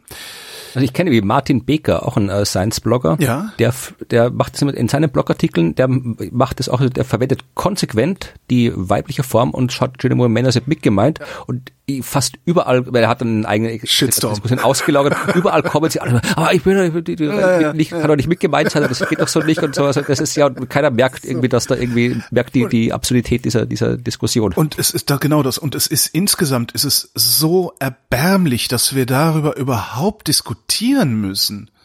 Das verstehe ich einfach. Naja, doch, ich verstehe es schon. Normalitarismus. Aber äh, ja, nee, ach Gott. Gucken wir mal. Amerikanische WissenschaftlerInnen haben eine Möglichkeit herausgefunden, wie man nach Transplantationen auf Immunsuppressiva äh, verzichten kann. Ja, ja, gut. Wenn du ein Organ transplantiert bekommst, will dein Körper das abstoßen, weil dein Immunsystem es als fremd, als Feind erkennt. So. Dagegen nimmst du Medikamente, diese Medikamente erhöhen dein Krebsrisiko und machen Durchfall. Ja, so kann man das so mal ein bisschen. Und alles, was dazwischen scheiße ist. So machen diese Medikamente. Ähm, einfach mal Transplantierte fragen, wie das ist. So, und was sie jetzt gemacht haben, ist, ähm, sie sind hingegangen und haben das Immunsystem trainiert. Und zwar mit mhm. Blutzellen des Spenders, ja, die sie vorher noch irgendwie mit Magie behandelt haben, äh, haben also Blutzellen des Spenders in, in, den, in den Organismus des Empfängers eingebracht, so dass sich der Organismus des Organempfängers dran gewöhnen konnte und das Immunsystem dann irgendwann gesagt hat, ach nee, das, das gehört ja dazu, das ist ja immer hier und konnten dann transplantieren, ohne dass diese Medikamente gebraucht wurden. Äh, jetzt möchte man fast schreien in Mais, mhm. war aber in Monkeys. Also sie haben es immerhin, sie haben es ja, immerhin, immerhin, immerhin in Affen schon mal, also in Primaten, ähm, haben sie es schon mal ausprobiert und es scheint gut funktioniert zu haben. Wermutstropfen. Der Spender muss noch lebendig sein. Okay. Ja, weil du äh, irgendwie musst du ja an seine Leukozyten kommen und wenn der irgendwie zermatscht auf der Straße liegt, ist es relativ schwierig, äh, da noch was abzuziehen und das zu trainieren. Wobei, pff, man braucht ja eigentlich nur sein Blut. Kann man das frisch halten? Das wäre mal eine interessante Frage. Weil du brauchst ja eigentlich nur seine Leukozyten über einen längeren Zeitraum. Ja, es hat schon wieder Potenzial für Dystopien. Wenn dann quasi ja, hier die, ja alles. Die, die Spender quasi irgendwo gehalten werden und denen Ja, das sind so die Dystopien. abgezapft. Das sind die Dystopien, die diese, Leu die, diese Leute malen, die sagen, ich, äh, ich möchte nicht, dass meine Leber an einen Säufer geht. Es gibt so Leute, Ach so. wo ich immer denke, du bist tot, du Affe, du möchtest sowieso nix. Eh, ja. Eh, Meine, meine Leber hat Standards, ja, die genau. Meine Leber ist übrigens vergrößert, sagte der Arzt. Ähm, Ja. Ihre Leber ist vergrößert. Sag ich, ach du Scheiße. Meint er, ja, aber ist nicht so schlimm. Also sie ist äh, lange nicht so vergrößert, wie man angesichts ihres, ihres Leibesumfangs erwarten würde. Ich, hurra! ja, der du bist im Ganzen vergrößert. genau. Das, genau. Das passt sich nur an. Und heißt trotzdem klein. Guck, Das ist verrückt, ne? ja. So, ich habe noch eine Geschichte und dann müssen wir zur Veranstaltungsplanung Nein, übergehen. nein, nein, ich habe nur drei Geschichten zu erzählen. Eine davon hat Ja, dann beeil. Ich muss, um, muss um tun. 12.15 Uhr, 20 spätestens äh, Schluss machen, weil ich sonst mein Das Zug ist nicht ja krieg. noch früh. Jetzt, du kannst durch die Uhrzeit sagen, das ist doch hier zeitversetztes Hören. Es ist jetzt exakt 11.52 Uhr und wenn es Genau. bei euch nicht ist, dann seid ihr einfach falsch, ja? Genau, dann seid ihr falsch Universum. Pech gehabt. Aber vielleicht ist das ein Universum ohne Muta Mutantenbärtierchen und ihr habt Glück gehabt. Wahrscheinlich, ja. Ach so, äh, Ja, hast zwei vergrößerte, vergrößerte. Leber, ja genau. Ja. Äh, Taiwanesische WissenschaftlerInnen haben festgestellt, welche Sportart am besten gegen Übergewicht hilft. So, das kann man sich jetzt so ausrechnen. Also wer das hier regelmäßig, wer das hier regelmäßig hört, also regelmäßig unsere Sendung hört, kann sich das selber ausrechnen, weil Florian ist schlank, ich bin fett. Was macht Florian? Laufen. Was macht Holgi? Äh, Radfahren? Richtig. Nix bis Radfahren, genau. Also erstens, Sport hilft auf jeden Fall. Sport hilft vor allen Dingen, und das ist ganz interessant, Sport hilft vor allen Dingen Menschen, die eine genetische Veranlagung zum Übergewicht haben. Ja, also es ist nicht, ich bin fett, weil meine Gene sind so und ich kann nichts dagegen tun. Das ist äh, auch wieder so eine Ausrede, die wir Fetten ganz gerne benutzen. Aber es gibt eine genetische An Veranlagung zu Übergewicht. Wer Sport treibt mit dieser Veranlagung, speckt besser ab als jemand, der diese Veranlagung nicht hat. Das finde ich schon mal sehr, sehr interessant. Und dann haben sie sich angeguckt, was ist denn eigentlich das Beste? Stellt sich raus, Joggen. Mit Joggen speckst du am besten ab, Bergsteigen auf Platz zwei, Walking auf Platz drei. Das heißt, so Typen wie ich mit 120 Kilo auf 1,80 können nicht joggen. Das machen meine Gelenke nicht mit. Ja. Du kannst auf den Berg gehen. Ich kann auf den Berg gehen. Ich kann aber auch Walking betreiben, mit anderen Worten, schnell, schnell spazieren gehen. Ja? Ja. Ähm, was auch hilft, Standardtanz und Yoga. Finde ich auch interessant. Schlecht schneiden ab, Schwimmen, Radeln, Badminton. Und sie haben es mit 18.000 Probanden. Äh, Also Badminton jetzt wegen Taiwan vermutlich, weil das wäre mir jetzt nicht als erstes. Das ist ja da sehr populär dort, ja. Stimmt, wobei ich ja früher Badminton gespielt habe und immer das, den Eindruck hatte, als wäre das sehr, sehr, sehr, sehr anstrengend. Aber das, äh, ich fand das gut. Also Jogging ist das Beste, aber das drittbeste ist schon Walking. Das heißt, selbst wenn du massiv übergewichtig bist und dich eigentlich kaum bewegen kannst, es wird ja mit, mit zunehmendem Gewicht immer schwieriger, geh halt spazieren. Das reicht So schon. habe ich, so hab ich auch angefangen. Ich habe 115 Kilo gehabt und bin spazieren gegangen. Bis ich ein bisschen weniger hatte, dann bin ich gelaufen. Mit wie viel hast du angefangen zu laufen? Ich glaube, das war so um, um die 100. Ja, genau, da habe ich es nämlich auch gemacht. Ich war ja mal bei 100, ich glaube vier, und da habe ich angefangen zu laufen und das hat sogar funktioniert und dann aber aus Gründen auch wieder nicht funktioniert und dann bin ich wieder fett geworden. Interessant, wenn du aufhörst, dich zu bewegen, wirst du fett. Ach, ähm, Hongkonger WissenschaftlerInnen haben rausgefunden, wie man aus dem Knie Energie gewinnen kann. Das ist wie Matrix für ganz Arme oder sowas. Das ist wie so Matrix, wo dann irgendwie so riesengroße Hallen, wo Knies an Batterien angeschlossen sind. Genau. Nee, äh, sie haben ähm, sie haben so ein äh, Kohlefaserverbundmaterial entwickelt, das du seitlich am Knie festmachen kannst.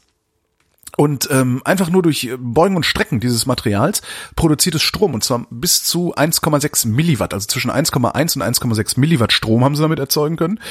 Bei normalem Gehen äh, mit Spannungsspitzen bei bis zu 105 Volt. Jetzt müsste mal jemand ausrechnen, was das eigentlich heißt. Wie lange brauche ich eigentlich um eine, weiß ich nicht, was habe ich denn hier? Das ist eine Batterie mit, ich kann das nicht lesen, weil ich die ganze Zeit ins Helle geguckt habe.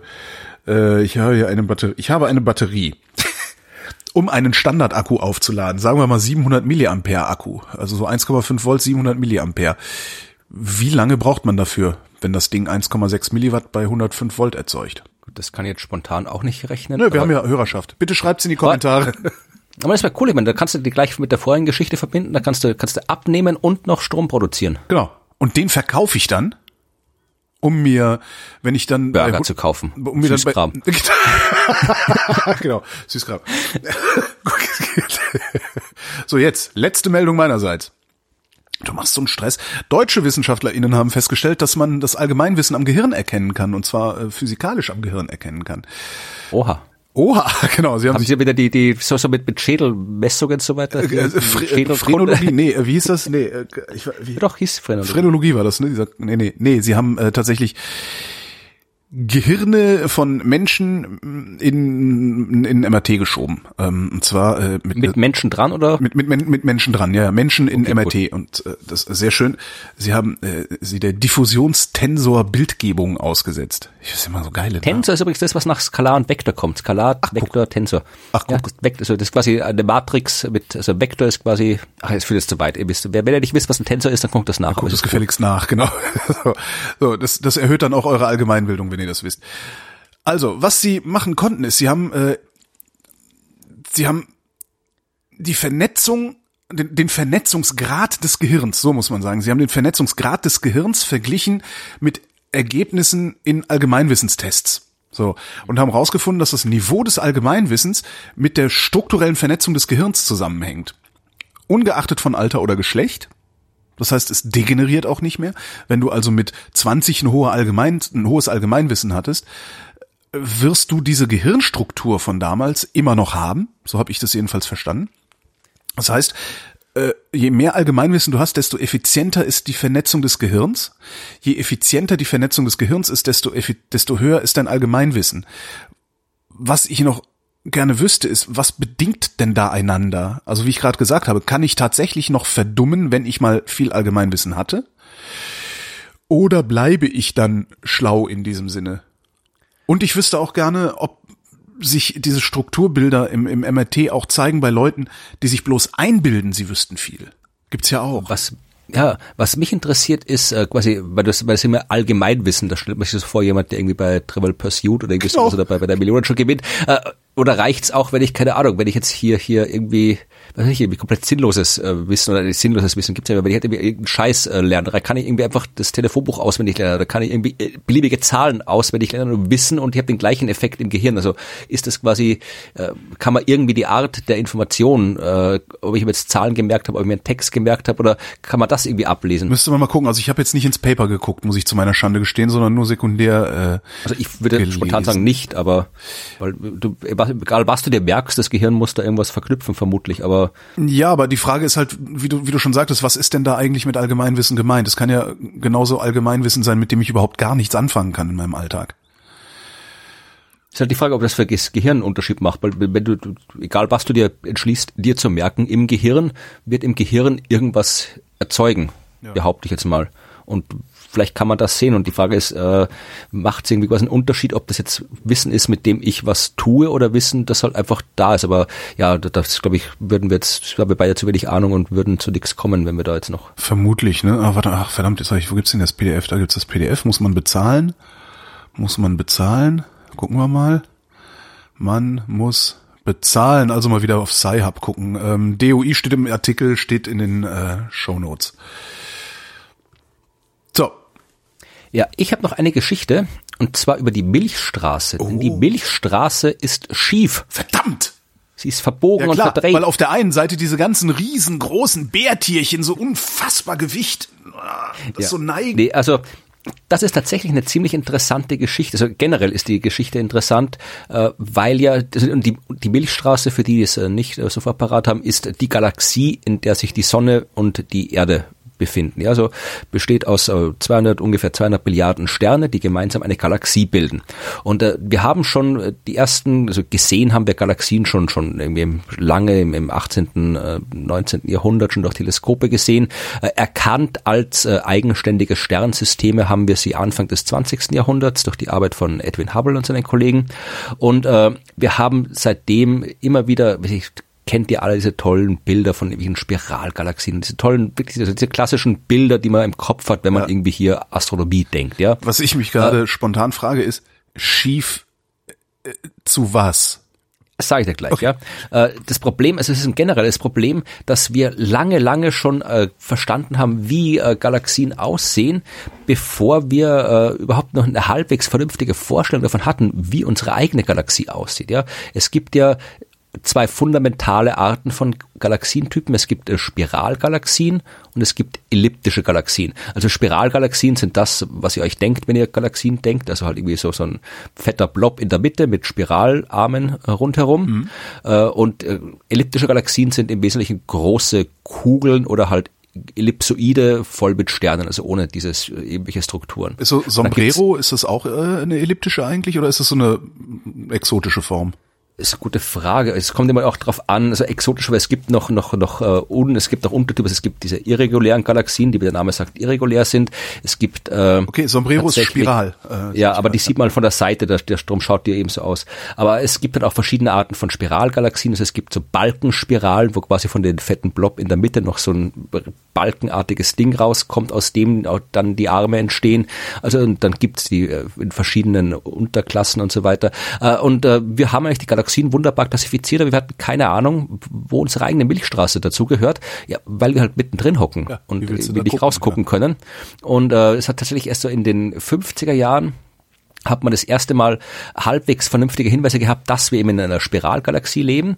Und jetzt mittlerweile haben wir es halbwegs, wir haben es ein bisschen kartografiert, also wir wissen, wie viele hauptsächliche Spiralarme es gibt, glauben wir, also mal, ich glaube, zwei bis drei oder vielleicht auch, wir wissen, dass wir eine Spiralgalaxie sind, aber wie viel Spiralarme wir genau haben, wie viel Hauptarme, wie viel Nebenarme und so weiter, das wissen wir zum Beispiel immer noch nicht, ja. Ach. Weil es halt verdammt schwierig ist. Man, überleg dir mal, was du machen musst. Also, ja, du musst senkrecht oben rausfliegen und dann einmal von oben fotografieren mit einem sehr, sehr weiten Winkel. Ja, das oder man macht's anders. Du, du kannst das vergleichen. Du stehst mitten im Wald und willst äh, eine Karte von dem Wald machen, ja. Das heißt, du müsstest wirklich jeden einzelnen Baum anvisieren, die Entfernung bestimmen, die Position bestimmen und dann musst eine Karte malen, ja. Und äh, die, aber es gibt ganz viele Bäume, die du nicht siehst, weil andere Bäume davor stehen. Darum fliege ich ja nach oben raus und mache ein Luftbild und bin ja, also mir erstmal egal, wie ja. viele Bäume es sind, aber Hauptsache ja. ich sehe, wo die Grenzen dieses. Aber du kannst, also du kannst aus der Milchstraße nicht oben rausfliegen, ja. Also das, das geht tatsächlich nicht. Also du müsstest da wirklich, da müsstest unsere Milchstraße hat einen Durchmesser von 100.000 Lichtjahren. Ja, die ist ein paar tausend Lichtjahre dick. Das heißt, du musst da wirklich, du müsstest da irgendwie, keine Ahnung, du musst halt eine Million Lichtjahre, du musst eine Million Lichtjahre weit wegfliegen, ja, okay. um so ein Bild zu machen. Also das geht schlicht und einfach nicht, ja. Äh, was ginge, ist halt einfach, du könntest probieren, so viel Sterne wie möglich äh, vermessen mit Position, mit äh, Bewegungsrichtung, mit Geschwindigkeit und so weiter. Äh, das tun wir, da arbeiten wir dran. Die Gaia-Mission macht das ja gerade, da haben wir jetzt schon eine Milliarde Sterne, was aber immer noch nichts ist, wenn da 200 Milliarden drin sind, ja. Mhm. Äh, und vor allem, du siehst äh, ganz viele nicht, du siehst die in der Entfernung nicht, da siehst nur die großen hellen und du kannst nicht immer so einfach die Entfernung bestimmen und genau das macht es eben schwierig, um halt jetzt Darum gibt es ebenso äh, immer noch Erkenntnisse wie äh, die Scheibe der Milchstraße ist verbogen und verdreht. Jetzt haben äh, äh, polnische Wissenschaftlerinnen und Wissenschaftler haben das jetzt äh, gemacht. Die haben quasi wieder mal so eine Karte gemacht und zwar haben sie Cepheiden beobachtet. Das ist eine spezielle Art von Sternen, äh, die auf eine spezielle Art und Weise ihre Helligkeit verändert. Aus äh, der Änderung man, kann man dann die Distanz sehr genau bestimmen. Ich erkläre jetzt nicht, wie das geht, aber das äh, geht. Mhm. Und äh, sie leuchten auch sehr hell und sind deswegen auch in großer Entfernung sichtbar. Das heißt, äh, die haben jetzt 2431 von diesen Dingen aus der gesamten Milchstraße untersucht und äh, konnten halt dann so wieder ein bisschen eine bessere Karte machen. Und zwar haben sie Sterne aus der Scheibe äh, beobachtet. Also grober Näherung kann man die Form der Milchstraße beschreiben wie ein Spiegelei. Du hast in der Mitte eine kugelförmige Region, den sogenannten Bulge. Er hat so ein paar 10.000 Lichtjahre, paar tausend Lichtjahre Durchmesser. Dieser Bulge, da sitzen die Sterne sehr gedrängt und rundherum ist so eine flache Scheibe, die ist dann nur ein paar tausend, äh, hundert, äh, hundert bis tausend Lichtjahre dick und in dieser Scheibe, die halt dann mit 10.000, äh, hunderttausend verbringen die Zahlen halt durcheinander, ein paar hunderttausend Lichtjahre Durchmesser hat, ähm, da ist äh, eben sind die Spiralarme drin in dieser Scheibe, ja, mhm. und schaut halt quasi vereinfacht aus wie ein Spiegelei. Und jetzt haben die diese Scheibe beobachtet, äh, vermessen, nicht beobachtet, und haben festgestellt, dass diese Scheibe eben nicht flach ist, also so wie, wie einfach wie ein, wie ein flaches Brett so, sondern eben verbogen ist. Also der eine Rand der Scheibe ist quasi ein bisschen nach oben gebogen, der andere Rand der Scheibe ist ein bisschen nach unten gebogen. Ja, also einfach ein bisschen halt schief und verbogen. Mhm. Und Hat man bis jetzt nicht gewusst und äh, warum es so ist, weiß man auch noch nicht wirklich. Äh, es, Wir haben ja noch Zeit. Also es gibt, äh, es gibt, ich verlinke auch wieder in dem Artikel, den ich jetzt hier gerade äh, zitiert habe, gibt es auch ein schönes Video, wo man sich das alles animiert und künstlerisch dargestellt und so weiter anschauen kann. Und ja, ich finde es halt immer wieder wieder interessant und faszinierend, dass wir halt ja sowas Fundamentales wie die das Aussehen der Galaxien, der wir leben, tatsächlich ja noch nicht wissen. Wie du schon sagtest, weil wir mittendrin sind, ist ja so ähnlich wie das Gehirn verstehen. ne? Wie willst du Genau. das Gehirn verstehen, wenn du selber das Gehirn bist? Ja, ich, ich kann andere Gehirne aufmachen und angucken. Ja, das ist aber viel da hast du einfacher. Ich kann auch nicht andere verstanden. Galaxien angucken, aber es ist halt schwieriger. Ich meine, das Wirkprinzip, ne? Ja, da sind wir immer noch weit davon entfernt, äh, es, es wirklich zu begreifen. genau. Kommen wir zu den Veranstaltungshinweisen.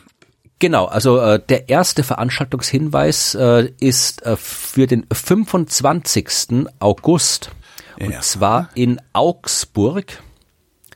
Äh, dort wird nämlich äh, mein neues Buch quasi vorgestellt, bevor es überhaupt erscheint. Also offiziell mein Buch, über das wir in der letzten Folge schon ausführlich gesprochen haben und davor, äh, eine Geschichte des Universums in 100 Sternen, erscheint offiziell am 23. September. Aber am 25. August in Augsburg werde ich im Rahmen der Veranstaltungsreihe Literatur im Biergarten Hey! ja, werde ich äh, etwas erzählen über mein Buch. Ich werde keine Lesung machen, also das finde ich langweilig, sondern ich werde was erzählen, werde ein bisschen äh, über die Sterne, über das Buch erzählen. Ich werde ein paar kleine Experimente machen dazu. Äh, dann spielt auch noch dazwischen, spielt, glaube ich, jemand, macht jemand Musik. Äh, das ist so das eine wird quasi so in der Pause unterbrochen, dann spielt da jemand Live-Musik und äh, Spielt die ganze Zeit, während du versuchst zu lesen. Nee, nee, ich lese ja nicht, aber, aber nee, also das äh, ist äh, im, im ähm, eben so eine Biergartengeschichte, also das, ich glaube, Drei Königinnen heißt der Biergarten, wenn ich mich nicht täusche, verlinke ich dann auch noch. Genau, das ist der Biergarten in Augsburg. Und da kann man dann eben hier im Biergarten sitzen, Bier trinken und sich von mir was über den, das Universum erzählen lassen. Und das, wie gesagt, äh, findet eben statt, bevor das Buch erscheint. Und der Verlag hat auch versprochen, ich hoffe, er hält das Versprechen auch, dass es da schon dann Bücher auch zu kaufen gibt. Also quasi so vorab kann man da schon die Bücher erstehen, die offiziell erst am 23. September erscheinen. Also wenn ihr in Augsburg oder in der Umgebung seid, dann kommt am 25. August dorthin. Dann könnt ihr was über die Sterne erfahren oder einfach nur Bier trinken. Könnt auch nicht zuhören, wenn ihr nicht wollt. Und das nächste Fest, und das betrifft jetzt uns beide wieder, das findet nämlich in Berlin statt. Und zwar am ersten äh, 29. August. Da ist das Sommerfest der Humboldt-Universität äh, mit freiem Eintritt, soweit ich das gesehen habe, aber mit äh, Anmeldung äh, per E-Mail, äh, verlinken wir auch. Da trete ich gemeinsam mit meinen Science Busters Kollegen im Rahmen dieses Sommerfestes auf. Wir spielen da so eine kürzere Show, eine Stunde lang und es gibt noch jede Menge anderes Zeug, was ihr da an der Humboldt-Uni erleben könnt. Da wäre es auch schön, wenn ihr da hinkommt, wenn ihr Zeit habt. Und, und jetzt kommen wir zu dem, um was es jetzt eigentlich geht. Wir haben ja im Mai versprochen, ein Hörerinnen-Treffen zu machen. Ja. Und äh, zwar oder auch Waffeln, die Waffeln zu verteilen, die ich äh, letztes Jahr versprochen habe für die Abstimmaktion. Und im Mai haben wir es wegen schlechtem Wetter abgesagt. Und äh, jetzt holen wir das nach und zwar am 28. August, weil ich bin nämlich schon am Tag vor der Science Buster Show äh, in Berlin. Am 28. August wollen wir euch zu Waffeln und äh, alkoholischen, nicht alkoholischen Getränken äh, zu Gesprächen äh, treffen. Und zwar an einem Ort, äh, den Holger am besten genauer beschreibt. Ähm, auf der Landzunge am historischen Hafen in Berlin Mitte. Genau, U-Bahn, also ich hoffe, U-Bahn Märkisches Museum. Märkisches Museum? Ja. Ja. Nee. Doch. Doch Bahnhof Märkisches Museum Genau. auf der Karte, dann ist ja eingezeichnet die Botschaft der Republik Kosovo, da treffen wir uns nicht, da ist nicht so gemütlich, glaube ich. Also das ist Und, einfach, äh, wenn ihr auf, auf irgendeiner Kartenanwendung eurer Wahl guckt, äh, guckt einfach nach dem historischen Hafen Berlin. Da gibt's eine Landzunge und auf dieser Landzunge ist eine Wiese und auf dieser Wiese kann man sich hinsetzen. Da ist und ein kleines trinken. Brückchen über die Dings und da auf der Wiese. Also ich werde da, ich bin schon am Nachmittag da, also ich würde mal sagen, ich bin ab, sagen wir ab 7, na 16, ich sage 16 Uhr noch. Ich bin ab 16 Uhr da. Ich bin da auf dieser Landzunge, ich habe Waffeln dabei, ich habe auch vielleicht die einen oder andere äh, kühlen Getränke dabei. Und wenn ihr da auch kommen wollt, dann bringt doch einfach auch was mit, ein bisschen was zu trinken, ein bisschen was auch immer. Und dann Knabberzeug. sitzen wir da hoffentlich gemütlich auf der Landzunge, gucken auf die Spree, essen Waffeln und unterhalten uns über Wissenschaft oder was ihr auch wollt. Und äh, haben hoffentlich einen netten Nachmittag, Ich Abend. stoße dann erst später dazu, weil ich erst um 18 Uhr, wenn nichts dazwischen kommt, erst, äh, erst um 18 Uhr in Berlin zurück bin. Aber äh, ich stoße dazu, garantiert. Außer es regnet, dann komme ich nicht. da, ja, dann, dann, dann kommt er, dann kommt er nicht. Gut, dann, haben wir mehr, dann haben wir mehr Waffeln. Genau, mehr Waffeln für euch. Mehr nasse Waffeln. Feuchte, genau. Also äh, ich, wir werden das nochmal, also Holger wird das äh, hoffentlich nochmal in die Shownotes schreiben. Ich werde in meinem Blog auch nochmal äh, dann nächste Woche nochmal äh, drüber noch eine Ankündigung schreiben. Und äh, ja, wäre cool, wenn es wenn es klappt, dass wir dann endlich mal die versprochenen Waffeln äh, und das Volk bringen und auch mal ein paar Hörerinnen und Hörer treffen können. In diesem Sinne, Florian Freistetter, vielen Dank. Danke, Holger Klein. Und euch wie immer vielen Dank für die Aufmerksamkeit. In diesem Sinne, so redet doch keiner, der bei Verstand ist.